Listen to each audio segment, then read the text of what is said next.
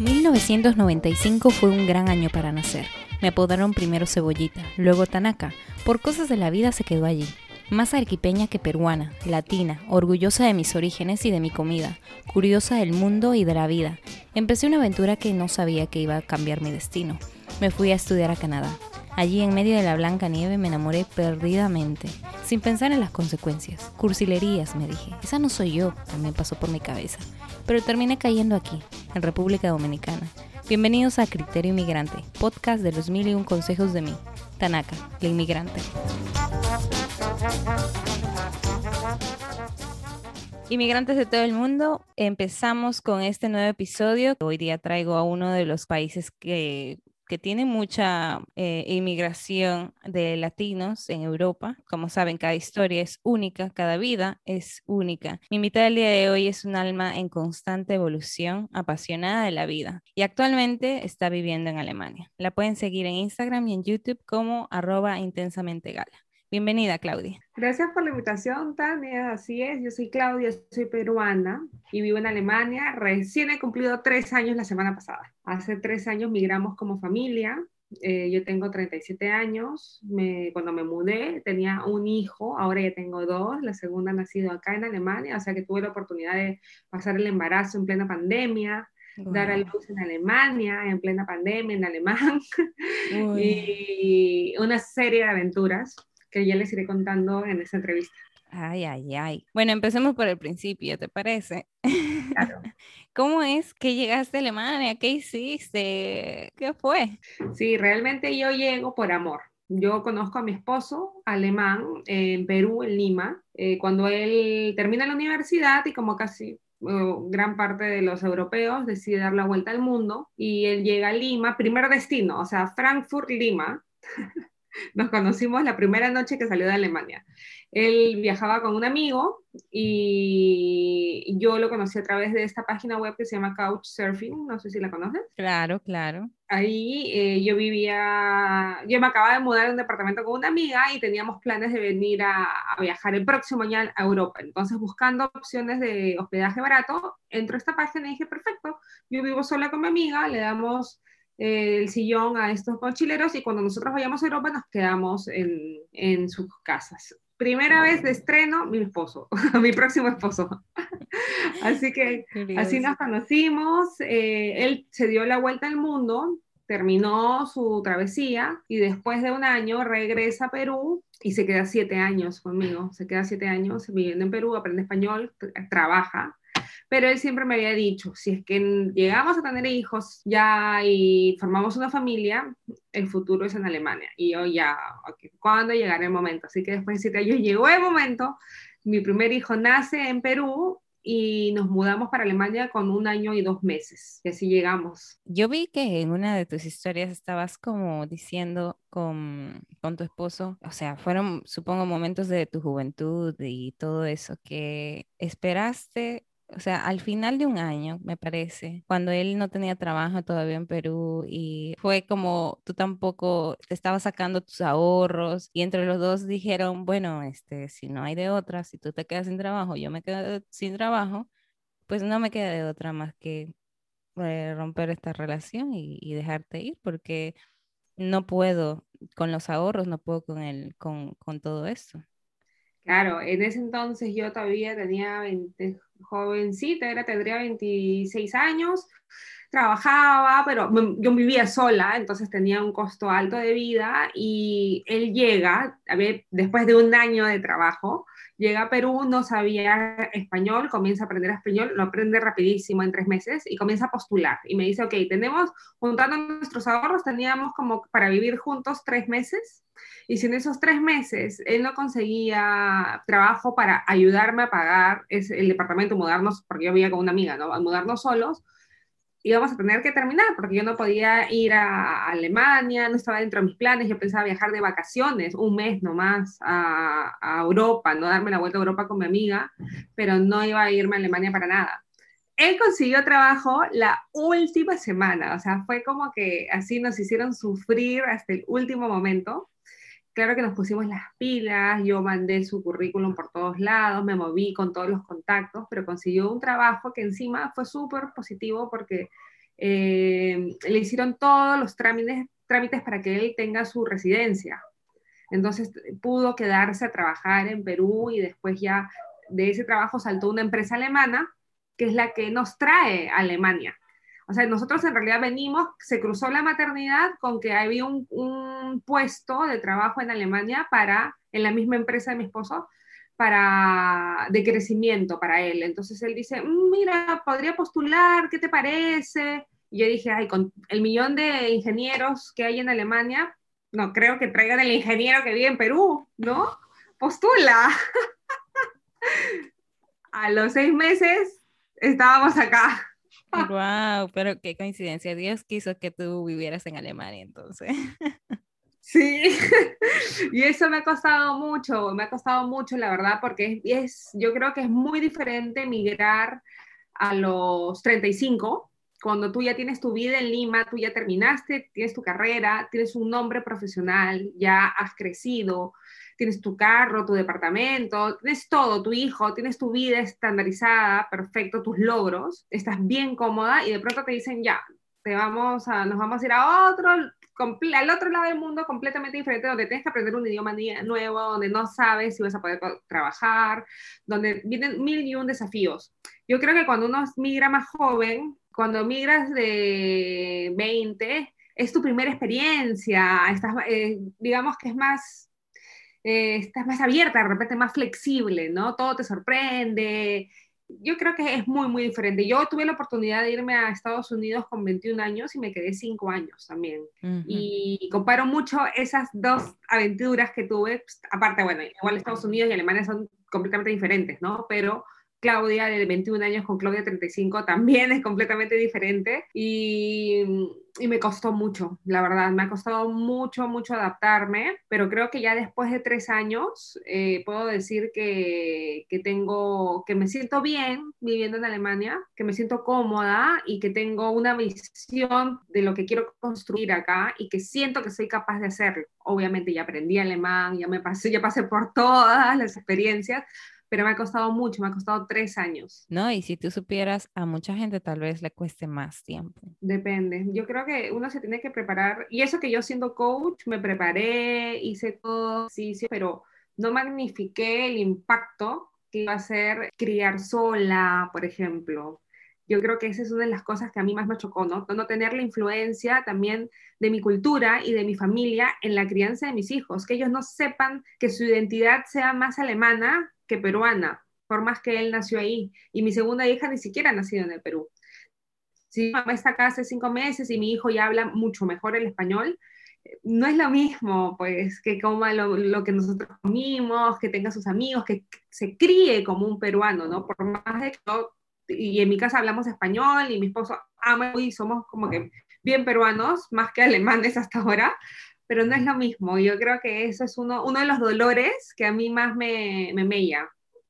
No, absolutamente. Cualquier persona que, que, vaya a Perú se da cuenta de que realmente nosotros tenemos una riqueza cultural en todos los sentidos y uno de esos es criando a los hijos. O sea, eh, la familia eh, latina siempre, la abuela, eh, la mamá, la tía, todo mundo ayuda Supongo que esa es la gran diferencia con Alemania, o sea, que, que ahí pues creo que las familias usualmente no son tan cercanas como la latina. Sí, ese ha sido justamente uno de los temas de más debate en mi, en mi cuenta, porque uno viene con las expectativas y uno cree que es así en todo el mundo, pero no, no, no es así. Y yo ya lo he entendido, lo he aceptado y eso ya no me causa tanto asombro ni, ni dolor, pero al comienzo sí me, me, decepcionó muchísimo porque nosotros venimos a esta ciudad donde, nosotros, donde yo vivo, que es Essen, porque es la ciudad de mi esposo, donde están sus padres. Yo pensaba que era pues la, la abuela, ¿no? como me, me, imaginaba como mi mamá, pero ellos mantienen un, un, por más que vivimos al frente, de la calle, o sea, al frente. Ellos mantienen una posición muy en su casa, no son cero metiches, eso hay que, hay que reconocer, son cero metiches, cero chismosos, pero claro, ellos, ellos van a estar siempre ahí cuando tú realmente lo necesites, o sea, en mi posparto, si es que yo me rompiera una pierna, no sé, algo así, pero no es que sea un apoyo realmente mm, como el que nosotros estamos acostumbradas. El apoyo moral. Así, eh, pero ellos a su manera te expresan su, cariño, su, alegría de que estés acá. Entonces, yo no le puedo pedir algo que ellos sean latinos, porque no lo son. Ellos son alemanes y ellos vienen de una generación posguerra. O sea, el abuelo de mi, esposo fue la guerra, a la Segunda Guerra Mundial. Entonces, ya eh, eh, muchos de ellos han sido huérfanos, vienen con un rezago de una sociedad golpeada por la guerra. O sea, no es muy lejos, realmente, si te pones a pensar. Entonces, todo eso se arrastra y no podemos pedirle pues que sean lo que nosotros somos, porque no lo somos. Y ahí es donde vienen todas las frustraciones. Entonces cuando nosotros abrimos nuestra mente y nos damos cuenta que realmente ellos son así, pues porque son, les tocó vivir en otro lado del mundo y lo que les ha tocado vivir, y que nos pueden ofrecer también a corazón abierto otro tipo de cosas, es cuando dejamos de sufrir y decimos, está bien, mis suegros son así y los amo así, ¿sabes? Y eso, eso me ha costado por lo menos dos años, dos años de entenderlo y de digerirlo y, de tener una relación eh, abierta, que lo que podemos entendernos bien y yo, sé que ellos nos quieren, nos aman y estén felices de que estemos acá, pero sus reglas son distintas, o sea, ellas no son la madre abnegada, la que se rompe la espalda, la abuela que va a cargarte a tus hijos, no, no lo va a hacer, no lo va a hacer. Y está bien, son sus límites. Son sus límites, son las personas, es su cultura realmente. Y como tú dices, una cosa es ser peruano sin guerra, sin saber, sin tener noción de eso, entonces es entendible. Es entendible, definitivamente. Yo vi que tú le decías a tu, a tu esposo tallarín sin salsa. Eso me dio como una, una risa porque... Mi hermano le dice sí, yo no le digo así. Pero yo le dije, creo que en un video lo, lo, saqué al aire, pero mi hermano siempre le dice tallarín porque es bien blanco. Pero tú sabes, eso me hizo acordar cuando, cuando, o sea, yo no sé si tú has visto, pero los, algunos alemanes toman clases de salsa. Sí, oye, bailan súper bien, ¿ah? Bueno, acá mi esposo se defiende muy bien. Exacto. En los siete años que agarró swing y él baila todo. Y pedía que hasta mejor que un peruano. Oh, baila muy, muy bien. No te baila salsa de salón, ¿no? Pero tiene su ritmo. No sé si mucha gente esté en su convicción pensando de que los alemanes no saben bailar, pero yo he venido también a testificar que los alemanes pueden bailar salsa, porque yo los he visto en primera persona bailando, aprendiendo de cero. Y pues es curioso que, que, que, que, exista, eh, la verdad es que me dio mucha, mucha risa el tallarín sin salsa. Sí, sí, sí, pero es más que nada porque eh, en la, cuando vamos mucho la playa, ¿no? En Perú, eh, él pues va con su wetsuit. no le puede dar el sol, pues sin, le da insolación. Y de ahí salió el tallarín sin salsa. Pero acá se baila mucho, ellos, los alemanes le llaman mucho la atención toda este, esta tendencia latina, ¿no? El, a, algunos, a los que han viajado, más que nada son más abiertos. Pero yo también me ponía a pensar y decía, pero ¿por qué? ¿Por qué son así? ¿No? ¿Por qué no tienen ritmo? Y yo comparo, eh, ahora que tengo hijos, las canciones de Nido que, uso, que, que escuchan acá son completamente diferentes a las canciones que nosotros escuchamos. O sea, ya desde los instrumentos que utilizamos, el ritmo, eh, también se ve en la ropa. O sea, tú ves acá sol, amazonas, colores, ¿no?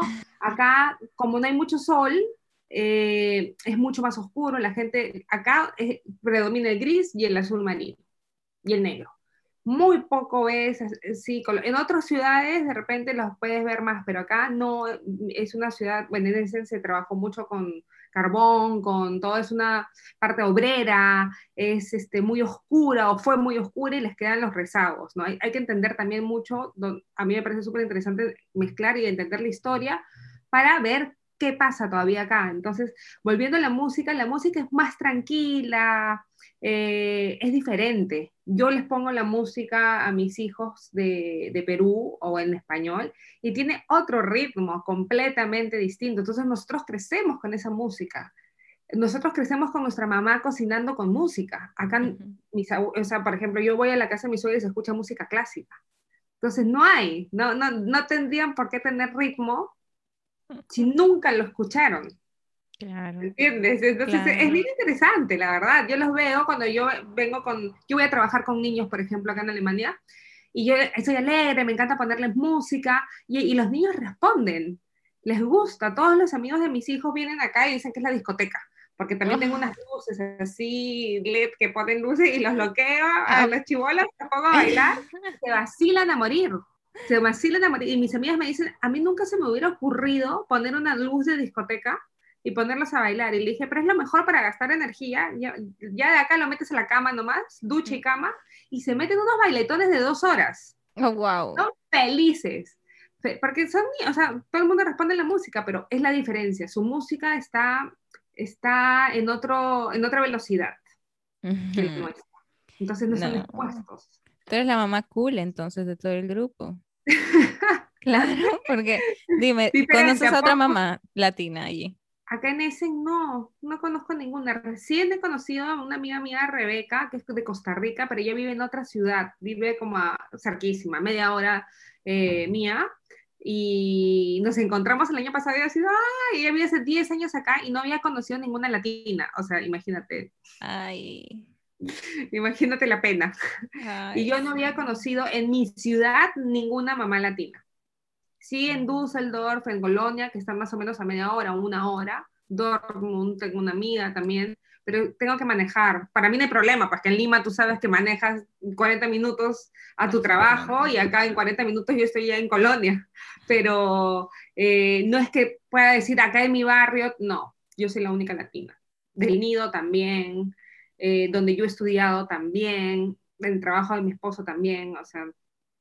De sí. todo lado. Yo no sé, pero tú dijiste que también empezaste de cero a aprender el idioma. Entonces, ¿cómo fue también ese proceso para ti? O sea, como tú dices, a los 35 años, ya ¿a cuánto tiempo tú dijiste, ok, ya me sé manejar en alemán? Yo me preparé desde, Lima. Me metí al Goethe Institute, estudié un año, pasé el A2, dije, ya estoy por lo menos para que no me revuelquen. Llegué acá, casi me muero no entendía nada y obviamente tampoco me entendían. y me demoré siete meses en empezar a, aprender en un instituto porque no, no tenía con quién dejar a, a, mi hijo, estábamos instalados, me costó un montón porque mi esposo no vivía con nosotros, mi esposo se fue seis meses al sur de Alemania porque ahí quedaba la empresa y tenía que tener unas capacitaciones y estaba sola sin hablar en alemán, sin hablar alemán en Essen, con mi hijo y con mi perro. Casi me muero y dije, tengo que aprenderlo. Entonces me metí a estudiar intensivo eh, al Volkshochschule, que es una escuela acá de donde hay en todos los estados, que te lo, te, te, lo paga el estado, te subvenciona una parte y es barata para aprender a, a, a el, el, idioma. Y tienes, por lo menos en mi experiencia, unos profesores alemanes buenísimos. Y he aprendido, me metí siempre intensivo porque tenía la necesidad. Y en un año y medio he aprendido hasta el B2, que es como decir, terminando el intermedio, y ya terminando el B1, o sea, la primera parte de intermedio es donde yo puedo decir, ah, ya me siento cómoda eh, en llamar por teléfono, en salir a la calle. Antes ah, yo no podía, no podía salir sola porque no podía decir nada, no me entendían. Yo, según yo hablaba alemán, pero la gente no me entendía. Y acá, en mi experiencia, por lo menos, la gente tampoco te hace eh, como que fácil, ay, ¿qué estás tratando de decir? O, o, hablan inglés, ¿no? No, simplemente te dicen, si no hablas alemán, regrésate a tu país. O sea, a mí me han dicho eso por lo menos tres veces. O si no hablas, acá hablamos alemán, si no hablas alemán, chao. Entonces, como que también te corta, ¿no? Te quedas como que, ¿qué ha pasado? Eh, sí, no, te no te sientes shock. bien. No te sientes bien. Y, y, y yo decía, oye, o sea, tampoco es que yo no sé, pues ya tengo 35 años, ¿sabes? O sea, tengo un recorrido, sé lo que soy, o sea, ya tengo una carrera en Lima, he trabajado, soy completamente independiente, como que ahorita me, me descomputa totalmente. Entonces sí me aboqué mucho a aprender el alemán.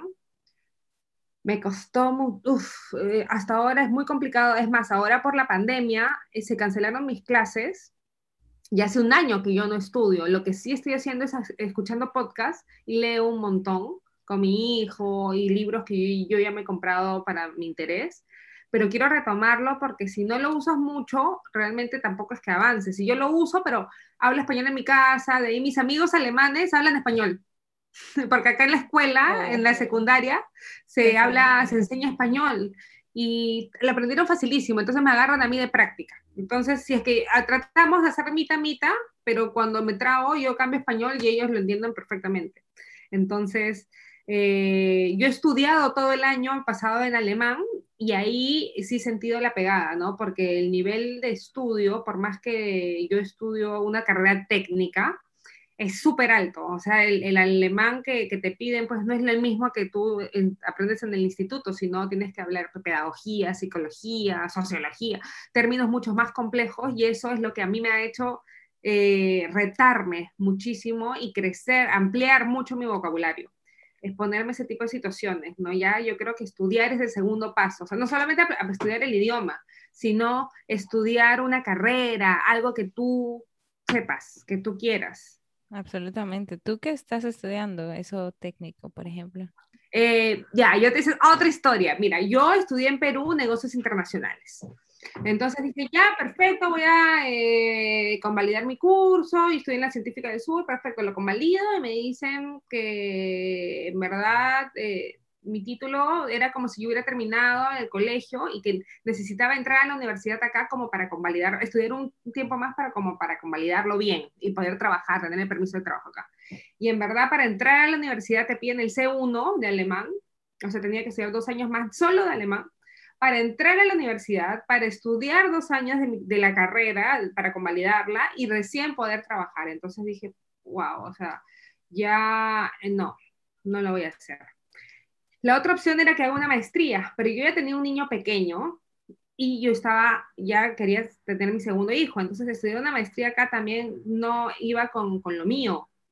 Más que yo ya estaba, había tomado la decisión de trabajar de coach online y me estaba yendo bien en mi emprendimiento dije, vamos, me voy a quedar con esto, voy a ir viendo qué otras oportunidades hay.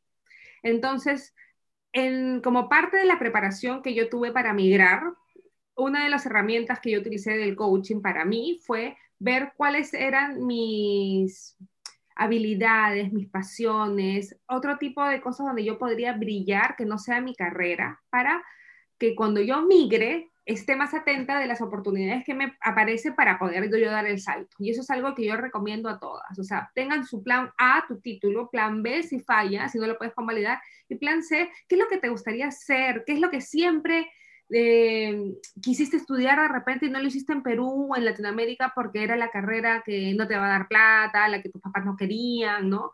¿Qué es lo que, esas pasiones escondidas que tú dices, yo soy buena en esto, cuál es tu hobby?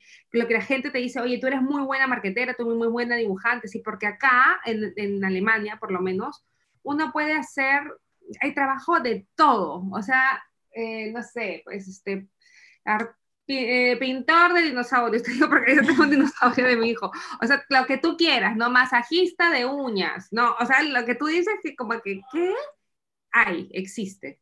Entonces yo me reconecté a través de la maternidad con los niños. O sea, yo cuando fui mamá me, me, me, metí muchísimo en todo el tema de crianza, leí un montón, me metí en un montón de talleres y me di cuenta que me encanta, que es una parte de mí que, que conectó mucho con un niño interior y que me apasiona. Entonces dije, ah, ya, por este lado también podría ser, porque yo necesito algo flexible para estar con mis hijos, que es mi prioridad, pero al mismo tiempo para ser independiente en, Alemania y que combine también las cosas, eh, mis conocimientos de coaching. Entonces la tenía más o menos clara. Hasta que un día veo, estoy leyendo el periódico, que es algo que recomiendo a todos, porque el periódico de tu ciudad te van, a salir las oportunidades. Aparte de que vas a leer qué es lo que está pasando y qué es las ofertas que hay, puedes ver oportunidades que de repente no ves en la calle, que la gente no te dice. Entonces, la municipalidad de Essen publica en el periódico, se necesitan mujeres, mamás,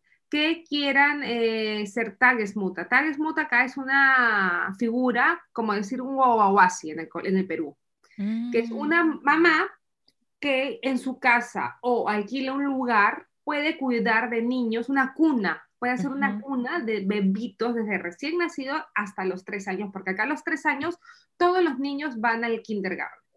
Pero como mm. Alemania ha recibido una migración tan fuerte en los últimos años, no hay plazas de kindergarten. No hay suficientes plazas para niños. ¿Y qué pasa? Esas familias los niños se quedan en casa y arrastran a las mamás para que no trabajen. Entonces ya tiene un impacto económico.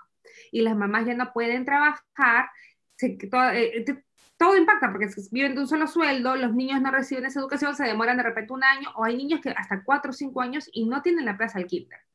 Entonces, ¿qué han hecho? Han creado esta situación que está desmuta, que es una mamá, una mujer, también hay papás, hay hombres, pero muy pocos, que pueden cuidar de cinco niños, hasta cinco niños, puedes escoger tú uno, dos, tres, lo que tú quieras, hasta cinco niños de seis meses a tres años en tu casa. Eh, y básicamente juegas, juegas, te orientan a todo, bueno, te enseñan todo, ¿no? Seguridad, alimentación, juego libre, todo lo que tienes que hacer, los ejercicios, papá, papá, papá. Entonces, eh, como mi estado estaba en emergencia, o sea, literalmente tenía como, me parece, 3.000 familias, 3.000 familias sin puestos de kindergarten, necesitaban ya, ya, ya, ya, y que me comunique con los siguientes números. Eso fue eh, cuando yo tenía dos años, el año pasado. Yo fui a la entrevista, habían 60 personas, y dijeron, ya, solamente tenemos puesto para 20. ¿Por qué? Porque tampoco hay profesores. Acá falta todo por eso. Faltan muchas manos, muchas manos que levanten el país. Entonces, necesitamos urgente, pero de las 60 solamente podemos agarrar a 20. Entonces yo dije, pucha, a mí no me van a agarrar porque yo soy peruana, ¿no? O sea, habían alemanas, no, no hablo bien, y ya me puse todos los miedos yo misma.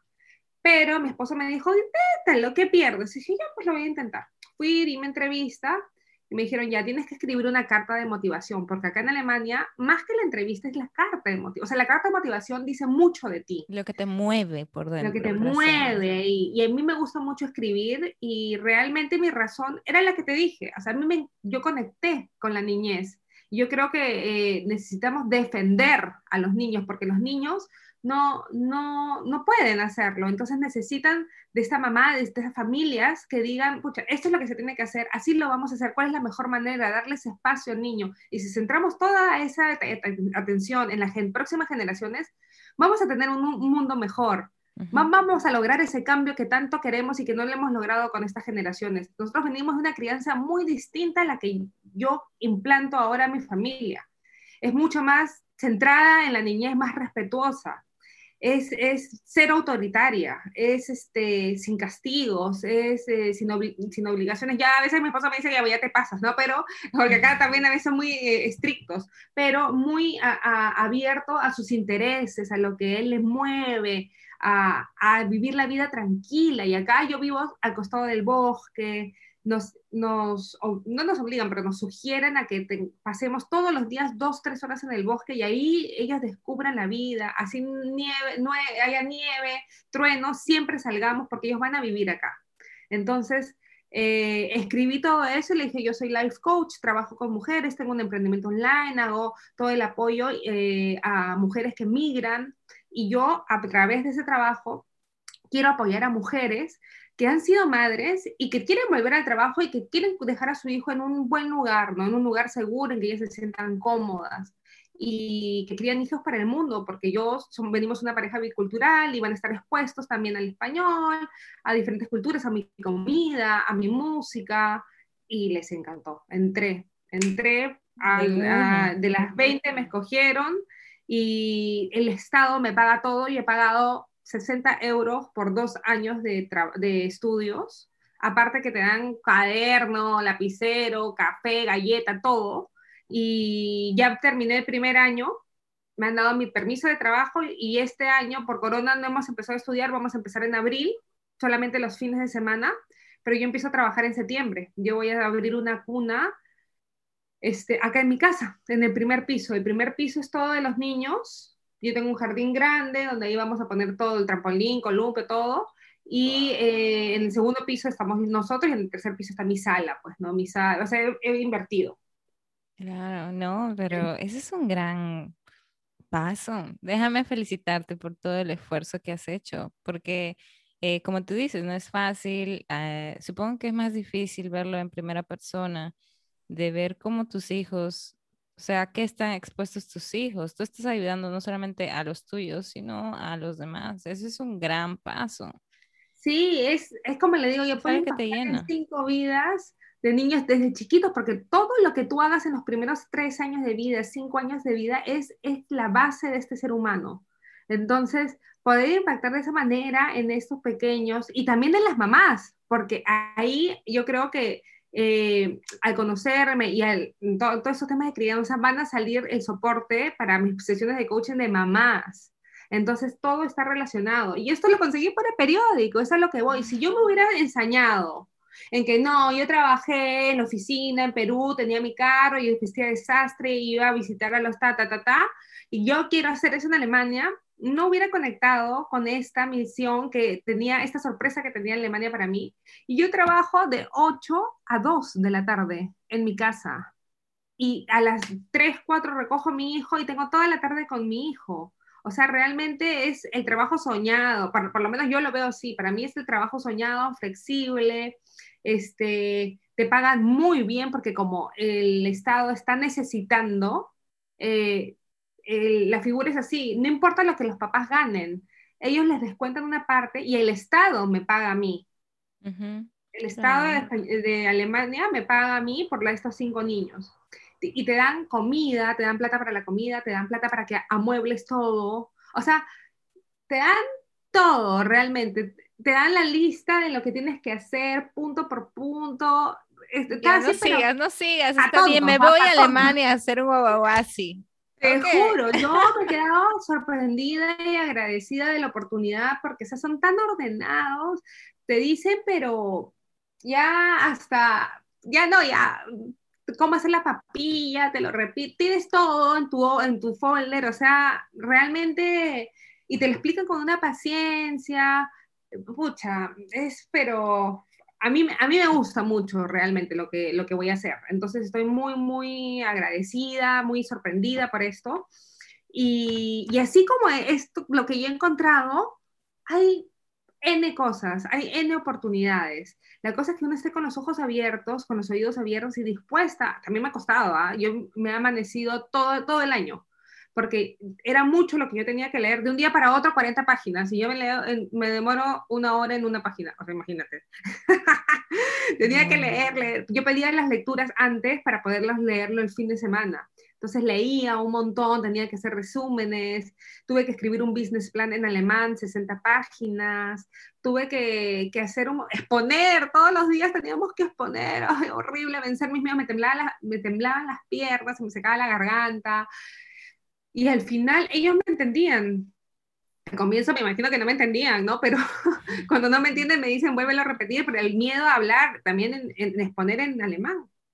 Entonces ha sido todo un crecimiento y, y, yo creo que ese es el salto que una mujer da, ¿no? No solamente venirte casada con el esposo, sino yo creo que el poder, ¿no? El poder de la mujer, ese empoderamiento que tanto busquemos, es cuando nosotras comprobamos que podemos generar nuestro ingreso porque nosotros no sabemos si al final nuestro esposo le pasa algo, por ahí cambia la historia, tiene otras prioridades y ¿qué hacemos? ¿Tú sabes cuántas latinas a mí me buscan divorciadas y que nunca aprendieron alemán, nunca trabajaron, nunca aportaron al sistema? ¿Qué van a hacer ahora si sus hijos están acá? No se van a regresar a Perú, pero ¿a qué se exponen? ¿A qué te expones tú como mujer a migrar? Uno tiene siempre que pensar, no es ser egoísta, ojo, ni a creer a ojos cerrados del esposo. Los esposos son buenísimos, pero no eres tú, tu prioridad eres tú, mujer. Entonces tú tienes que hacer algo por ti, tú tienes que tener tu cuenta, tus ahorros, tus ingresos y tú tienes aparte que comprobarte que eres capaz de generar dinero por ti sola en cualquier parte del mundo. Y cuando haces eso, nadie te para. Nadie. Eso y después de dar a luz en otro país, en otro idioma, olvídate, ya, ya, ya imparable. Más que suficiente, realmente, diría yo. Eh, o sea, realmente desde el punto de vista que, que, yo tengo ahora con todo, claro, es como tú dices, uno se tiene que buscar, mira, yo estudié negocios internacionales. Ay, también, colega. Igual. Entonces, eh, sí, o sea, no, aquí yo vine con mi esposo y dijimos lo mismo, o sea, tuve mi plan A, trabajar de negocios internacionales, porque eso es lo que yo estudié. eh, internacionales. Yo también dije, puedo trabajar en toda parte del mundo. Exacto. Eh, eh, o sea, uno se pone, o sea, uno estudia esa carrera con miras a, tú sabes, esa amplitud de opciones que uno puede tener alrededor del mundo. Tú dices, bueno, tal vez esto me anime a viajar, tal vez termine en otro país y pues normal, porque yo estudié para eso. Ya estando aquí, la primera opción, agarré la primera opción. Vino la primera y yo la agarré, o sea, y la tuve que agarrar. Pero, como tú dices, ahora es que me viene el fuetazo ese de decir, eh, bueno, la verdad es que ya a este punto, siendo inmigrante, estando casada, con miras a tener una familia, ¿qué voy a hacer cuando tenga una familia? ¿Qué voy a hacer cuando tenga un hijo? O sea, mm, simplemente no voy a hacer nada, o sea, voy a dejar, porque la verdad es que mi trabajo es muy demandante en ese sentido, entonces digo, no, entonces tengo que buscar algo que realmente me apasione, que me guste, al menos como hobby, algo que me llene, porque no voy a estar así, simplemente a disposición de lo que llegue a pasar con la, con, la vida. Y aparte, hay que tenernos cuenta que cuando uno se vuelve mamá, tienes dos ojitos que nos miran todo el rato. Entonces, tú puedes ser una madre abnegada, sí, genial, yo las respeto muchísimo, pero es diferente cuando tú tu hijo te va a ver y va a decir, wow, o sea, mi mamá, eso no es su país, eso no es su idioma, pero la veo ahí, ¿sabes qué haciendo? ¿Qué tal ejemplo? Le vas a heredar esa garra, le vas a demostrar que sí es posible y que él puede hacer o ella puede hacer lo que quiera. Es diferente, o sea, es, es otra posición y ese crack lo vas a tener sí o sí en la maternidad, porque después de tener hijos uno piensa diferente, porque ya, ya no eres la que, tus prioridades cambian completamente. Ya no eres tú, eres tú la cabeza de, o sea, te sientes como un role model, como algo aspirar. Entonces también vienes ahí como que realmente quiero ser de mi vida estar ocho horas frente a la computadora. Hay gente que le gusta, hay gente que le encanta hacerlo y tiene esa ambición de ser gerente y después la transnacional. Hay gente genial, yo no. Yo quería hacer algo que realmente a mí me, me llene el corazón. Yo, yo vine acá, yo quiero vivir realmente con feliz, todos los días levantarme haciendo algo. Y ahora lo he conseguido con mi emprendimiento, con Intensamente Gala, que es ayudar a las mujeres, lo amo. Y lo voy a complementar haciendo esto. Entonces, son dos cosas que he logrado hacer ahora en el extranjero y mira, en el camino, sin pensarlo, sin soñarlo realmente, o sea, yo sabía que quería hacer lograr esto, pero no sabía exactamente cómo. Y después ya, mira, de más o menos dos, tres años es que he encontrado, pero hay que tener primero, pues claro, qué es lo que podemos, eh, qué es lo que nos gusta hacer, en qué somos buenas, en qué sobresalimos, juntarnos eso, antes de, de saltar al, al, vacío, yo creo, para estar preparadas, ¿no? para aprovechar más la oportunidad. Yo hubiera pasado esa página de periódico y si no tenía claro eso, hubiera dicho, no, negocios internacionales, hubiera perdido esta oportunidad. Claro que sí, no, igual eh, yo lo he oído ya con varios inmigrantes que he estado entrevistando, eh, todas de alguna u otra manera eh, sacan a relucir cuál es su verdadero yo. De alguna manera tú sacas a relucir tu verdadero yo en ese proceso de migración porque dices, tienes que vivir, muchos tal vez tengan que trabajar de lo que venga, o sea, de lo que haya, porque no hay otra opción. Pero cuando, y la verdad es que yo me siento en esa posición de una posición privilegiada donde yo puedo decidir porque tuve una carrera, porque sé otro idioma, porque, o sea, tienes más opciones de decisión y eso es lo que realmente eh, para lo que mi familia me preparó, o sea, porque si no me hubiera preparado mi familia, si mi familia no me hubiera dado una educación, yo no podría tener esas opciones de, de decir quiero esto, quiero lo otro. Pero a pesar de eso, es como estoy en una posición privilegiada frente a otros inmigrantes y, y todavía siento que mm, debemos todos de alguna manera apoyar en lo que realmente, realmente nosotros queremos, porque si no, no vivamos con eso, con esa, con el despertar en la mañana y decir, wow, quiero, quiero estar aquí realmente. Ese es un sentimiento bonito. Sí, te condenas a la infelicidad e, e insatisfacción. Si es que solamente vas a trabajar robóticamente o si vas a trabajar por dinero. Uno tiene que estar en esta vida para vivir y hacer y aportar algo en lo que tú eres buena, ¿no? Compartir tu don, realmente. Esa es la finalidad. evolucionar, ¿no? Ayudarnos entre todos, ofrecer, ofrecer, compartir. Yo lo creo así, no solamente porque Ay, voy a estudiar para ser contador porque da plata. No, no, porque al final no vas a ser feliz, no te va a llenar y al final eso va a repercutir mucho en toda tu vida. Entonces, eh, por ahí no va. Y yo creo que eso es una gran oportunidad, como lo has dicho. Todas las que emigramos, al final tenemos un espejo, ¿no? Un momento, un corte en que decimos, ¿qué hago? ¿Empiezo de nuevo? ¿Me mando o qué hago? Y ahí es donde tenemos que tomar una decisión correcta. Momento cero de todo inmigrante es ese momento, donde vuelves a empezar realmente, en todos los aspectos. Y bueno, yo, yo sé que hemos ya hablado de bastantes temas y tal vez dentro de eso haya estado lo que te voy a preguntar ahora, pero ¿cuáles crees entonces que son los más grandes retos para ir a Alemania? Ay, eh, sí, mira, yo creo que dependiendo de la personalidad, Alemania es un muy buen país y que por lo menos depende de la ciudad también donde migres, pero si eres eh, muy sociable, por ejemplo, como yo soy, yo te recomendaría irte a una ciudad grande donde pasen muchas cosas, de repente un Berlín, Múnich, Hamburgo, irte a una ciudad pequeña, como a mí me pasó, a mí me chocó demasiado pasar de Lima a Essen, que tiene 300.000 habitantes. E, esa soledad, ese cambio de, de, velocidad de vivir, a mí me chocó un montón.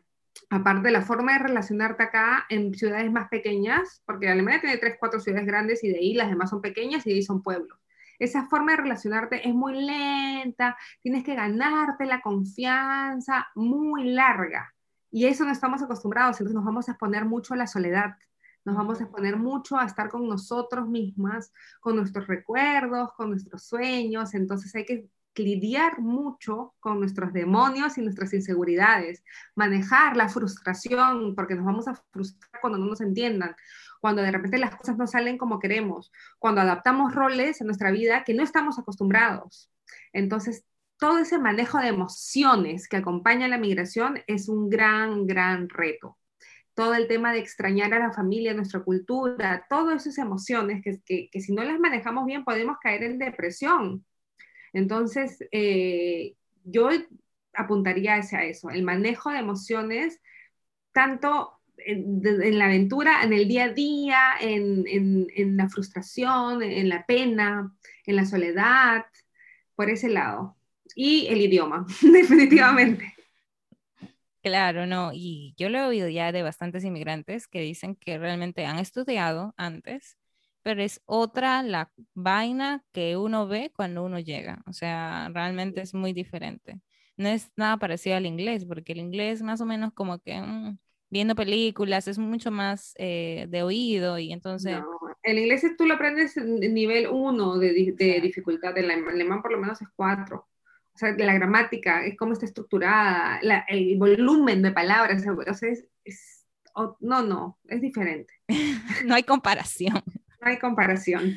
No, pero eh, yo creo que sí, o sea, mucha gente, como tú dices, a los dos, tres años ya más o menos empieza a sentirse cómoda hablándolo y de alguna manera ya pues uno vive eh, bien de cualquier eh, tipo de trabajo que ellos tengan. Eh, me, me, gusta mucho en ese sentido lo que tú dijiste, lo de los retos, la soledad y el simplemente hecho de que realmente una persona puede estar solamente, como, como al principio tú dijiste, no querías ni salir, o sea, porque no te entendían. Y es que esa barrera existe realmente no solamente con el idioma, sino también, por ejemplo, con la seguridad en eh, Alemania existe mucha seguridad. Mira, yo, o sea, comparándome, yo no puedo salir, pero no es por el idioma, aquí hablan español. Yo no puedo salir porque hay mucha inseguridad, igual que Lima, o tal vez peor, pero estamos inseguros. A mí no me dejan salir de la del edificio y no puedo. Entonces, eh, es ese límite. Entonces, como que traspasarlo esa es la dificultad más grande de decir, tengo que lidiar con eso. Sí, y, situaciones, por ejemplo, yo me puse a estar seis meses en silencio, en silencio, porque no hablaba alemán, no podía comunicarme y mi esposo se fue. Entonces estaba yo con mi hijo que no hablaba y con mi Ay. Dios, no. Entonces era como que, y en invierno, menos 14 grados. O sea, ni siquiera como para, ay, me voy a dar una vueltecita y comerme un helado. No.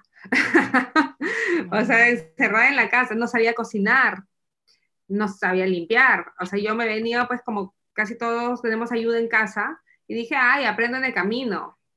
Dos juegos de ollas, una cocina, me costó el camino. No, claro, to- O sea, todo. todo, ya he aprendido, pero eh, a cocachos aprendí, o sea, he llorado muchísimo. En estos tres años creo que he llorado más que en toda mi vida. He llorado muchísimo, muchísimo.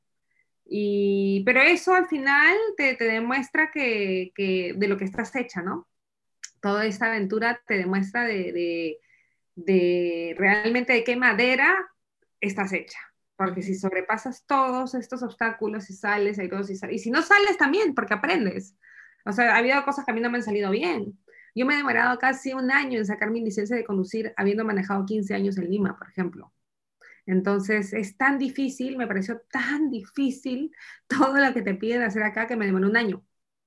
Sí. Y ahora ya tengo esa independencia y ya puedo manejar. Entonces son esos pasitos que tú dices, tengo que hacerlo. No tengo con dos hijos, olvídate que te vas a subir al bus con menos 10 grados, con nieve, las compras, necesitas tu carro. Entonces necesitas manejar y, y es hacer eso una y otra vez, practicar, eh, proponértelo. Es, es, es, es incomodarte constantemente, pero la incomodidad es lo que nos hace crecer.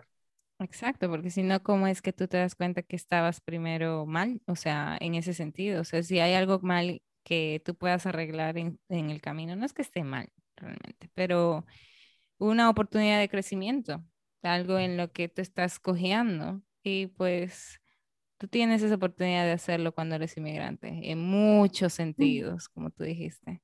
Sí, es una súper oportunidad, pero es para valientes. Yo creo que también no es para todos, depende de tu personalidad, depende de, tus cimientos, depende de cuánto quieras trabajar en ti, cuánto quieras crecer, eh, si eres eh, muy pegada a tu familia, depende de tu contexto familiar, depende de mucho realmente, pero es una decisión que tienes que pensarla muy bien, muy bien, Sí, en saber todo, que no va, va a impactar todo. no va a ser un camino bonito de, aún, aún así consigas un- una persona que te pague todo y que sea todo súper color de rosa, es que realmente siempre va a haber sus, sus hoyos en, en el camino, porque siempre va a ser, siempre va a pasar algo. En otro país siempre tienes la oportunidad de salirte de alguna u otra manera de tu zona de confort.